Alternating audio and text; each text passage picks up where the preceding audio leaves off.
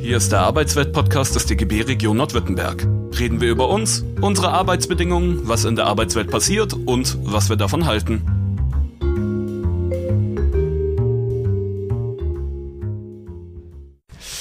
Hallo und herzlich willkommen beim Arbeitsweltradio heute im Studio. Ich freue mich sehr. Ich habe fünf Gäste hier. Es gibt einiges zu besprechen. Und äh, jetzt ist die erste Herausforderung erstmal, dass ich bei den Namen keinen Fehler mache. Ich habe hier vor Ort Eileen Pinczewski, Katharina Götte, Joshua Graf, Marita Angele und Julie Kalan-Rosé. Ah ja, da wird schon, wird schon abgewunken. Der letzte Name ist, naja, er nähert sich. Wie ist es richtig? Kalam Rosé. Kalan, nein. Kalam. Kalam Rosé. Okay. Ja, ja, ich kann eigentlich Französisch sprechen, habe ich mal von mir gedacht, aber offensichtlich nicht. So wird man schnell eines Besseren belehrt. Unser Thema heute ist kein Wohnraum für alle Fragezeichen. Es geht ja, um was es eigentlich geht, möchte ich gar nicht genau sagen. Dafür habe ich ja Gäste im Studio. Also gebe ich die Frage mal gleich weiter. Kein Wohnraum für alle. Was ist das eigentlich? Kein Wohnraum für alle ist das Ergebnis von zwei Semestern Arbeit, die wir als Studierende der Hochschule Esslingen ähm, reingesteckt haben. Das ist jetzt eine Studie geworden zum Thema soziale Wohnungsnot in Esslingen, weil unsere Hochschule in Esslingen steht. Wir haben uns versucht anzuschauen, wie sieht es aus mit der Wohnsituation, wer kommt gut an Wohnungen, wer nicht, gibt es da Probleme und haben versucht, das mit der sozialen Arbeit zu verbinden. Genau. Genau, da kann ich vielleicht gleich was dazu sagen. Viele Hörerinnen würden sich vielleicht fragen, warum denn, warum ist Wohnen denn wichtig für die soziale Arbeit oder wie hängt denn das überhaupt zusammen? Also ich kann da einfach auch nochmal ergänzen, das Wohnen ist ein elementarer Teil unserer Arbeit in der sozialen Arbeit oder wird ein elementarer Teil, da einfach die Zusammenhänge und Lebensbedingungen von Menschen in den Blick genommen werden. Und wir reden auch davon, dass Wohnen ein Grundbedürfnis ist und Wohnen ja, begegnet uns zum Beispiel in der wohnungslosen Nothilfe oder aber auch in, in der Arbeit mit älteren Menschen, in der Arbeit mit Kindern und Jugendlichen, mit ähm, geflüchteten Menschen. Und ganz aktuell kann man sich vielleicht auch ja, daran erinnern, dass wir häufig auch während der Corona-Pandemie immer wieder gehört haben, dass Menschen oder ja, Familien in Not kamen auch, dadurch, dass Wohnraum für Kinder, die zu Hause lernen mussten, ja, dass es schwierig ist, zu Hause zu lernen unter beengten Wohnbedingungen. Und es zeigt eigentlich auch, was du jetzt gerade gesagt hast, liebe Marita, dass Wohnraum eben kein gesellschaftliches Randphänomen ist, sondern mitten in der Gesellschaft angekommen ist und uns alle tangiert und angeht. Ja, ganz genau. Dann würde ich gerne noch mal einen Schritt zurückgehen. Ähm, ihr habt es gerade schon angesprochen, ihr seid alle Studierende an der Hochschule in Esslingen, Studiengang soziale Arbeit. Ähm, ihr habt schon angesprochen, warum das ein dringendes Thema ist. Ich denke, da gibt es keinen Zweifel dran. Ähm, was mich noch interessieren würde, wie kamt ihr überhaupt dazu, ähm, zu sagen, ihr befasst euch mit dem Thema so intensiv? Das ist zumindestens, äh, ich habe auch mal studiert, bei mir nicht üblich, dass man so ein Projekt über zwei Semester macht und dann auch noch sagt, man nimmt sowas Konkretes in den Blick, wie die Wohnsituation in der eigenen Stadt. Also ich kann für mich sprechen. Ich war ähm, in dem Wahlbereich bei Frau Professor Dr. Barth und ähm, da ging es ums existenzielle Notlagen und da war natürlich die Berührungs da waren die Berührungspunkte einfach auch zu dieser Thematik ganz klar offensichtlich. Aber ich denke, uns begegnet dieses Thema Wohnraum, wie schon gesagt, immer wieder auch im Alltag, in den Studier, Studierenden Themen. Ja ich würde vielleicht erstmal noch ein Stück weiter zurückgehen. Das ist einfach ähm, ein zweisemestriges Projekt, ganz einfach im Modulhandbuch ähm, vorgeschrieben ist und ähm, es dann einfach verschiedene ähm, zur Auswahl gibt. Es gibt ähm, gab ganz unterschiedliche Projekte, die wurden vorgestellt und unter anderem auch das Projekt von Frau Barth, das sich dann halt unter dem Thema ähm, Wohnen gestern heute Morgen beschäftigt hat und dann konnten wir frei wählen und wir haben uns für das Projekt von Frau Barth entschieden.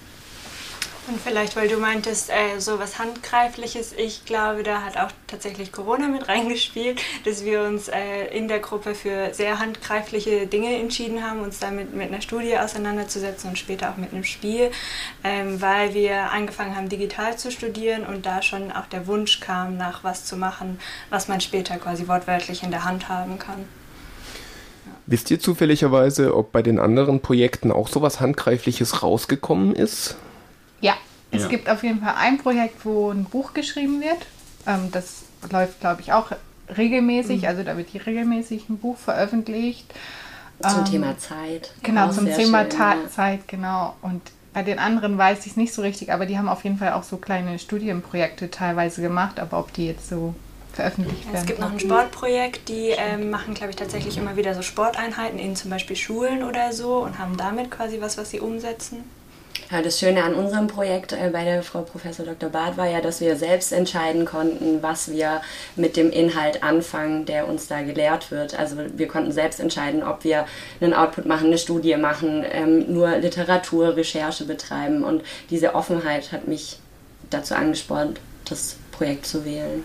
Ja, man muss ja auch sagen, Corona hat auch insofern reingespielt, als dass wir eigentlich nach Wien wollten. Da gibt es ja ähm, das Bild vom roten Wien, wo man damals, äh, so in den 20er Jahren, eher versucht hat, eine sozialere Wohnungspolitik durchzusetzen. Ähm, das wollten wir uns sehr gerne anschauen, wollten dann auch wirklich eine Exkursion nach Wien machen.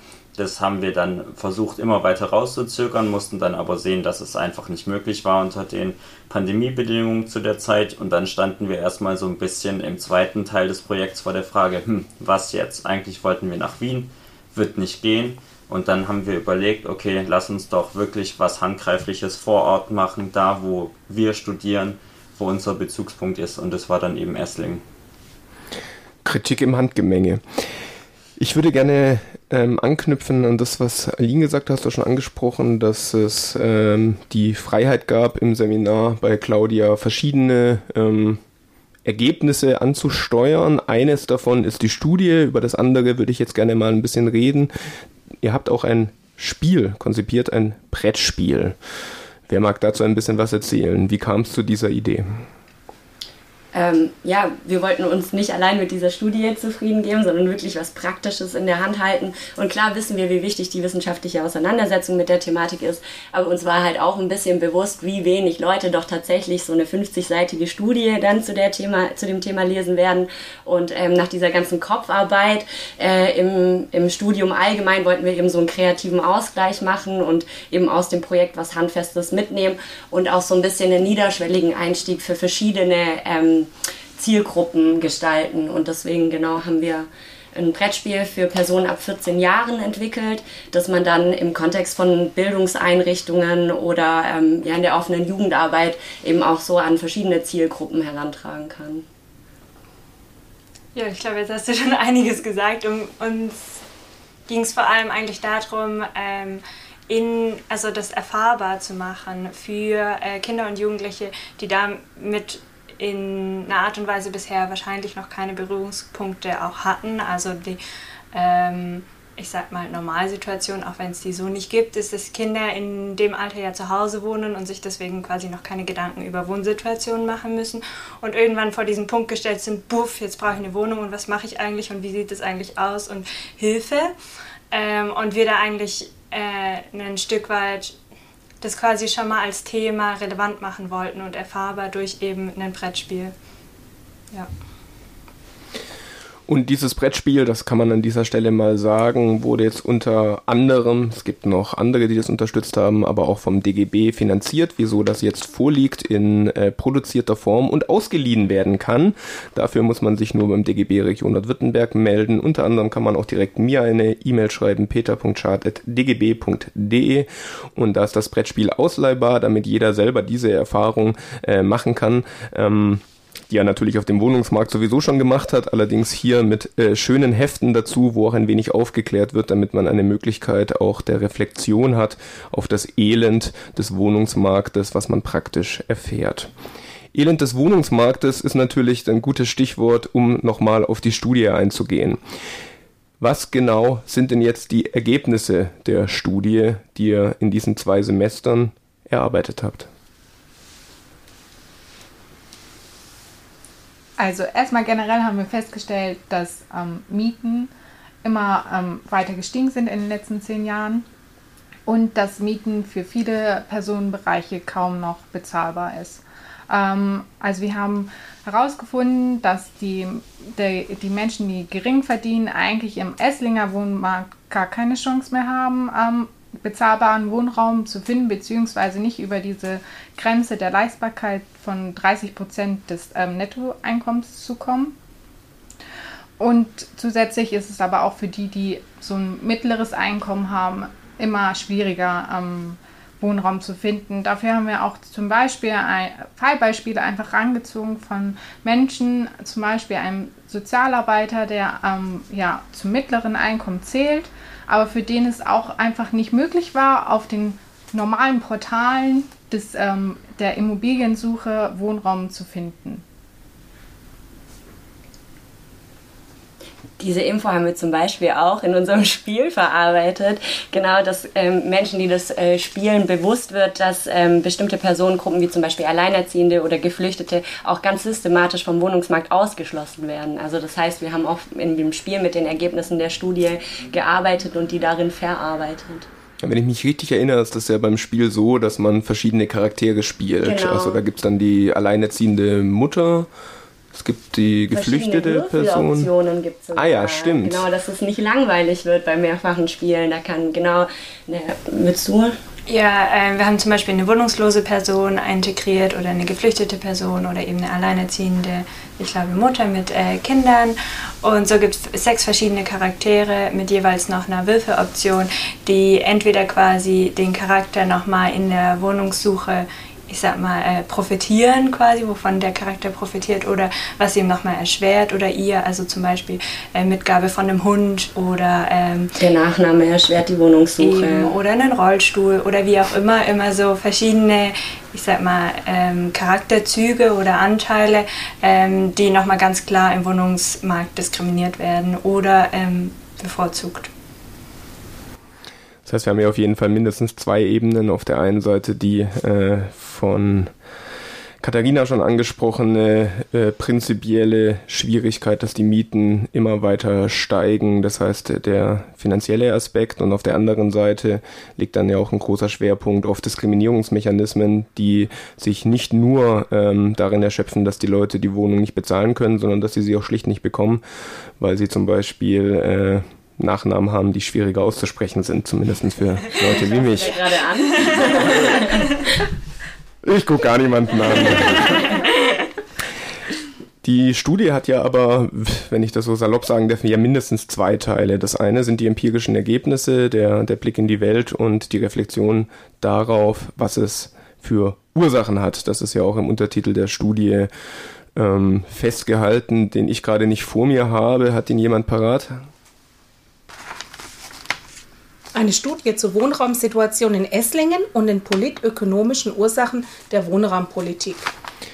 Dann haben wir mindestens ein zweites Stichwort, zu dem wir noch nichts gesagt haben. Zur Wohnsituation in Esslingen ist ja jetzt ja schon ein wenig gefallen. Was sind denn die politökonomischen Ursachen, denen ihr da auf der Spur wart oder seid? Also prinzipiell kann man sagen, dass vor allem die Vorstellung, dass Wohnraum kein existenzielles Gut äh, sein sollte, was allen zur Verfügung steht, sondern eine Ware, mit der ähm, Profit erwirtschaftet werden soll, ein Hauptmechanismus dafür ist, weswegen eben sehr große Teile der Bevölkerung, und wir sprechen da wirklich von der Mehrheit in Esslingen, zumindest Probleme haben, bis dass es wirklich äh, unmöglich ist, für sie bezahlbaren Wohnraum zu finden. Das heißt, ähm, man ist weggekommen von der Vorstellung, dass Wohnen etwas ist, was alle angehen sollte und alle sich leisten können sollten, sondern mit Wohnraum muss Profit gemacht werden. Und es gibt einfach einen extremen Schwund an sozial regulierten Wohnungen. Ähm, das sieht man dann an den Graphen, kann man in unserer äh, Studie auch nachvollziehen, dass es einfach viel zu wenig sozial regulierten Wohnungsbau gibt und viel zu viel, ähm, der sozusagen dem freien Markt überlassen wird, wo wir dann sehen, dass der Markt eben nicht alles regeln kann.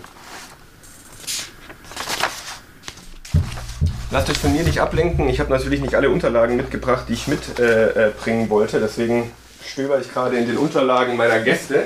Damit haben sie jetzt zurechtzukommen. Das Schöne ist, dass die Unterlagen gleichzeitig mit den Notizen sind, was Sie sagen wollen. Die sind jetzt auch weg. Dann wird das Gespräch gleich lebendiger. Gesucht habe ich Folgendes, äh, nämlich die verschiedenen Herausgeber der Studie, die äh, bisher feststehen. Die Studie wird am 1. Dezember veröffentlicht. Bis dahin kommt ja vielleicht äh, die ein oder andere Organisation noch dazu. Ähm, immerhin erreichen wir ein Millionenpublikum mit dem Arbeitsweltradio und vielleicht äh, sagt jetzt ja noch der eine oder andere Organisation Mensch. Das klingt aber spannend. Da hätte ich gerne mein Weiß Warum auch drunter stehen. Bisher ist es der Deutsche Gewerkschaftsbund Esslingen-Göppingen, ALBO, das alternative Wohnen Esslingen, Heimstatt e.V. und der Paritätische Kreisverband Esslingen, die sich an der Studie beteiligen. Es gibt äh, verschiedene Vorwörter äh, von wichtigen Persönlichkeiten der Stadt. Äh, der Esslinger Oberbürgermeister, der neue Oberbürgermeister, der erst am 1. Äh, November überhaupt sein Amt antritt, Matthias Klopfer, äh, hat lobende Worte für die Studie übrig, was uns natürlich sehr gefreut hat. Professor Christoph Wolfmeier, der Direktor der Hochschule Esslingen, hat nochmal ein äh, was gesagt äh, zu der Studie und äh, ich selber habe auch noch ein Vorwort, auch sehr, sehr wichtig und eloquent. Und ähm, Professor Dr. Claudia Barth hat natürlich auch nochmal äh, vorgestellt, was für sie das Wichtige an der Studie ist. Wir haben jetzt also verschiedene Herausgeber. Die Studie wird vermutlich mindestens eine Auflage von 1000 Exemplaren haben. Sie wird digital umsonst sein. Ihr habt äh, schon Auftritte gehabt bei verschiedenen Veranstaltungen in der Daimlerstraße im interkulturellen Zentrum. Äh, habt ihr euer Spiel präsentieren können. Einige von euch haben ähm, die Studie vorgestellt bei einer Diskussionsveranstaltung zur Oberbürgermeisterwahl in Esslingen, wo alle Kandidatinnen und Kandidaten für den Esslinger Oberbürgermeister da waren, auch viele lobende Worte gefallen sind. Ihr habt eine digitale Präsentation gehabt, wo einige wichtige Leute da waren. Einfach mal die Frage in den Raum, wie fühlt sich das an, wenn aus dem Studienprojekt sowas geworden ist? Ich glaube, für uns war es eher alle überraschend, ähm, dass es so den Lauf nimmt, weil wir hatten eigentlich irgendwann auch, wir hatten einen Zeitpunkt, wo wir, wo viele von uns gedacht haben, was soll das eigentlich? Was machen wir da und was bringt es uns im Nachhinein? Und dann war immer viel Diskussion im Raum, wem wir das dann eigentlich vorstellen und wann wir das vorstellen. Und dann hat Frau Barth einfach einen Vorschlag gebracht. Wir machen einen, ähm, erstmal eine geschlossene Veranstaltung und laden ausgewählte Personen ein. Und dann hat sich das Ganze ja irgendwie so seinen Lauf genommen. Und jetzt fühlt es sich ja immer noch ein bisschen unreal an, aber weiterhin gut. Und ich, ich freue mich einfach, dass das jetzt so einen Lauf nimmt und dass wir Anfragen bekommen und dass noch viel mehr geplant ist. So. Ja, ich glaube, wir sind alle sehr stolz, was wir da geschafft haben, dass es jetzt wirklich solche äh, Kreise zieht, hätten wir, glaube ich, alle nicht für möglich gehalten. Von dem her freut es uns. Und scheinbar haben wir ja auch den Nerv der Zeit getroffen mit diesem Thema. Man sieht ja, wie du schon angesprochen hast, Peter, dass es verschiedene Interessenten gibt, die dann gerne wollen, dass wir mal das Spiel vorstellen und dann auch immer einen kleinen Input zur Studie geben. Also scheinbar ist es ja, wie man sich auch denken kann, ein Thema, was die Menschen wirklich äh, fesselt, weil sie es einfach selber in ihrem Leben täglich spüren, was es heißt, und dieser Wohnungsproblematik konfrontiert zu sein. Und es ist wirklich schön zu sehen, wie sich ganz viel auf einmal bewegt, wenn man mal an was arbeitet und versucht, es voranzubringen. Und ähm, genau, das macht einen, glaube ich, ziemlich stolz, was man nicht für möglich gehalten hätte. An der Stelle vielleicht auch noch einen kleinen Dankeschön-Blog an alle Unterstützerinnen, die uns begleitet haben und unterstützt haben, unsere Ideen so zu realisieren, wie sie jetzt dastehen und wir sie präsentieren können. Das war jetzt die Abteilung der Lorbeeren. Habt ihr auch kritische Rückmeldungen bekommen? Ich glaube, die Hauptkritik oder was noch von uns erwartet wurde, waren tatsächlich Lösungsideen oftmals. Ähm, aber es war halt ein zeitlicher Rahmen und wir hatten nur eine begrenzte Zeit. Besonders haben wir tatsächlich als ähm, Konzeptionsgruppe, wie wir genannt wurden zum Schluss, ähm, erst im, in der zweiten Semesterhälfte angefangen, uns intensiv damit zu beschäftigen und haben einfach gemerkt, boah, das ist doch ein ganz schöner Haufen. Und jetzt müssen wir uns erstmal um diesen ersten Haufen kümmern und sind dann sozusagen zu diesem Part der Lösungen leider nicht mehr so richtig gekommen. Also man hat mal drüber geredet, aber nicht, dass wir uns intensiv damit beschäftigt haben. Mhm. Ich denke, wir haben uns auch innerhalb für das Studium, das ja für viele von uns auch weitergehen wird, ähm, ja, viele von uns sind schon im siebten Semester, aber ich denke trotzdem ist dieser Blick auf den Sozialraum, denke ich, ein ganz, ganz wichtiger Blick gewesen, auch den wir uns da immer wieder eröffnet haben. Und was ich noch vielleicht auch ergänzend sagen möchte, ist diese Gruppenprozesse, die wir auch nochmal gemeinsam miteinander ja, gestaltet haben und wo uns auch innerhalb der Gru Gruppe sehr gut weitergebracht haben, dass die schon sehr wichtig waren, auch für unsere Tätigkeit später in einem Team zu arbeiten und auch uns ja in der Arbeit aktiv einzubringen. Zu der Zusammenarbeit habe ich noch eine Frage. Die Zusammenarbeit hat in Semestern stattgefunden während Corona. Wie kann ich mir vorstellen, dass eine Zusammenarbeit von äh, über 20 Studierenden, zwei verschiedenen Gruppen in dieser Zeit funktioniert hat? Also wir hatten eine Spielegruppe, sage ich mal. Ähm, das gro große Glück, in Anführungszeichen nur sechs Leute zu sein, war trotzdem sehr spannend. Mhm. Ein Spiel digital zu spielen, was konzipiert ist als ein Brettspiel. Es war sehr spannend. Äh, hat teilweise funktioniert, teilweise auch nicht. Teilweise haben wir uns dann zu zweit getroffen, als es erlaubt war, und quasi eine dritte Person simuliert, um die Spieldynamik zu dritt auszuprobieren. Gab sehr kreative Lösungen. Aber wir sind immer wieder auch an den Punkt gekommen von, scheiße, eigentlich müssten wir uns jetzt zusammensetzen, äh, uns aus ausprobieren und wirklich auch zu sechs ausprobieren und schauen, was passiert da für eine Dynamik. Ähm, das war halt so dann teilweise nicht möglich. Wir haben es probiert, ähm, so gut wir konnten.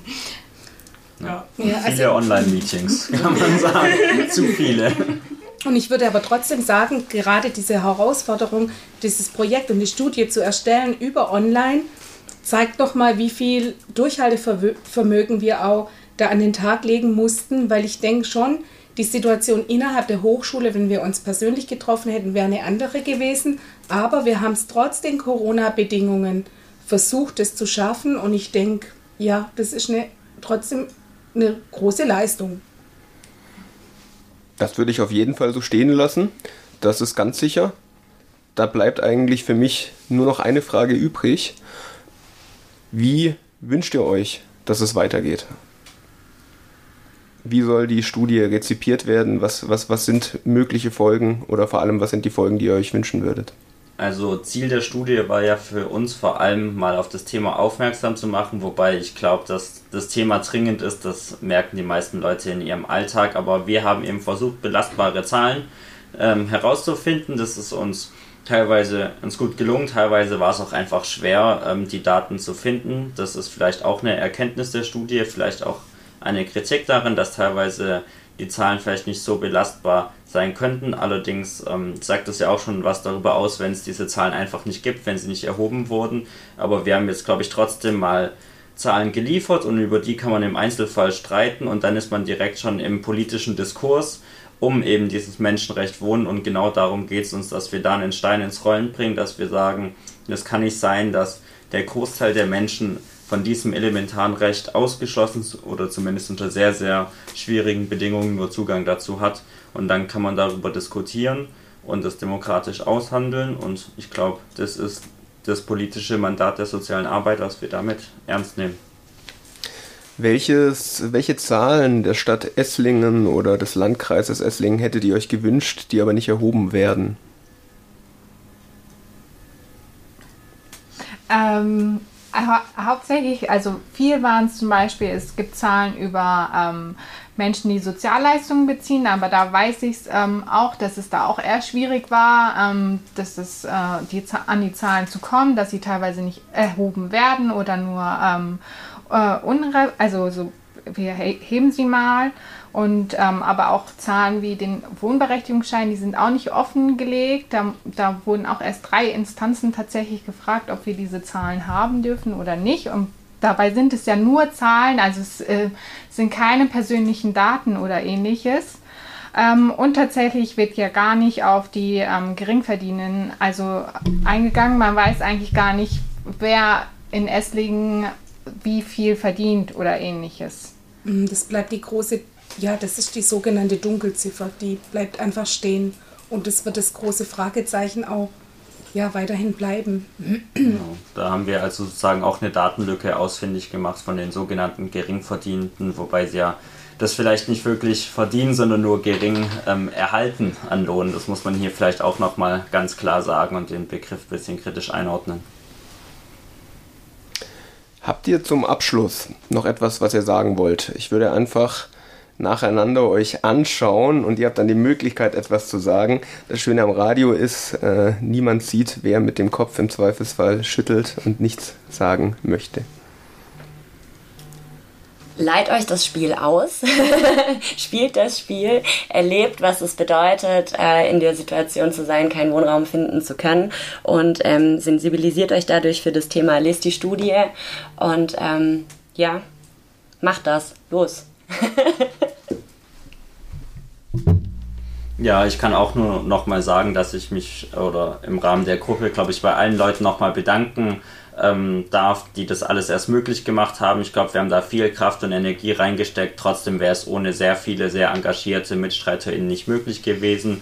Und jetzt ähm, bleibt uns eigentlich nur noch zu sagen, dass wir hoffen, dass wir damit wirklich einen breiten Diskurs anstoßen und auch ähm, politisch dafür streiten können, dass sich da ernsthafte emanzipatorische Veränderungen ergeben. Also ich schließe mich Joshua an, aber ich denke auch, ähm, genauso wie wir unser Durchhaltevermögen innerhalb der Corona-Pandemie für diese Studie und für dieses Projekt ähm, gezeigt haben, genauso mit viel Engagement und ähm, ja, Durchhaltevermögen haben die ganzen Menschen, die uns dabei unterstützt haben, das Projekt einfach mit, mit begleitet und dafür nochmal ein herzliches Dankeschön.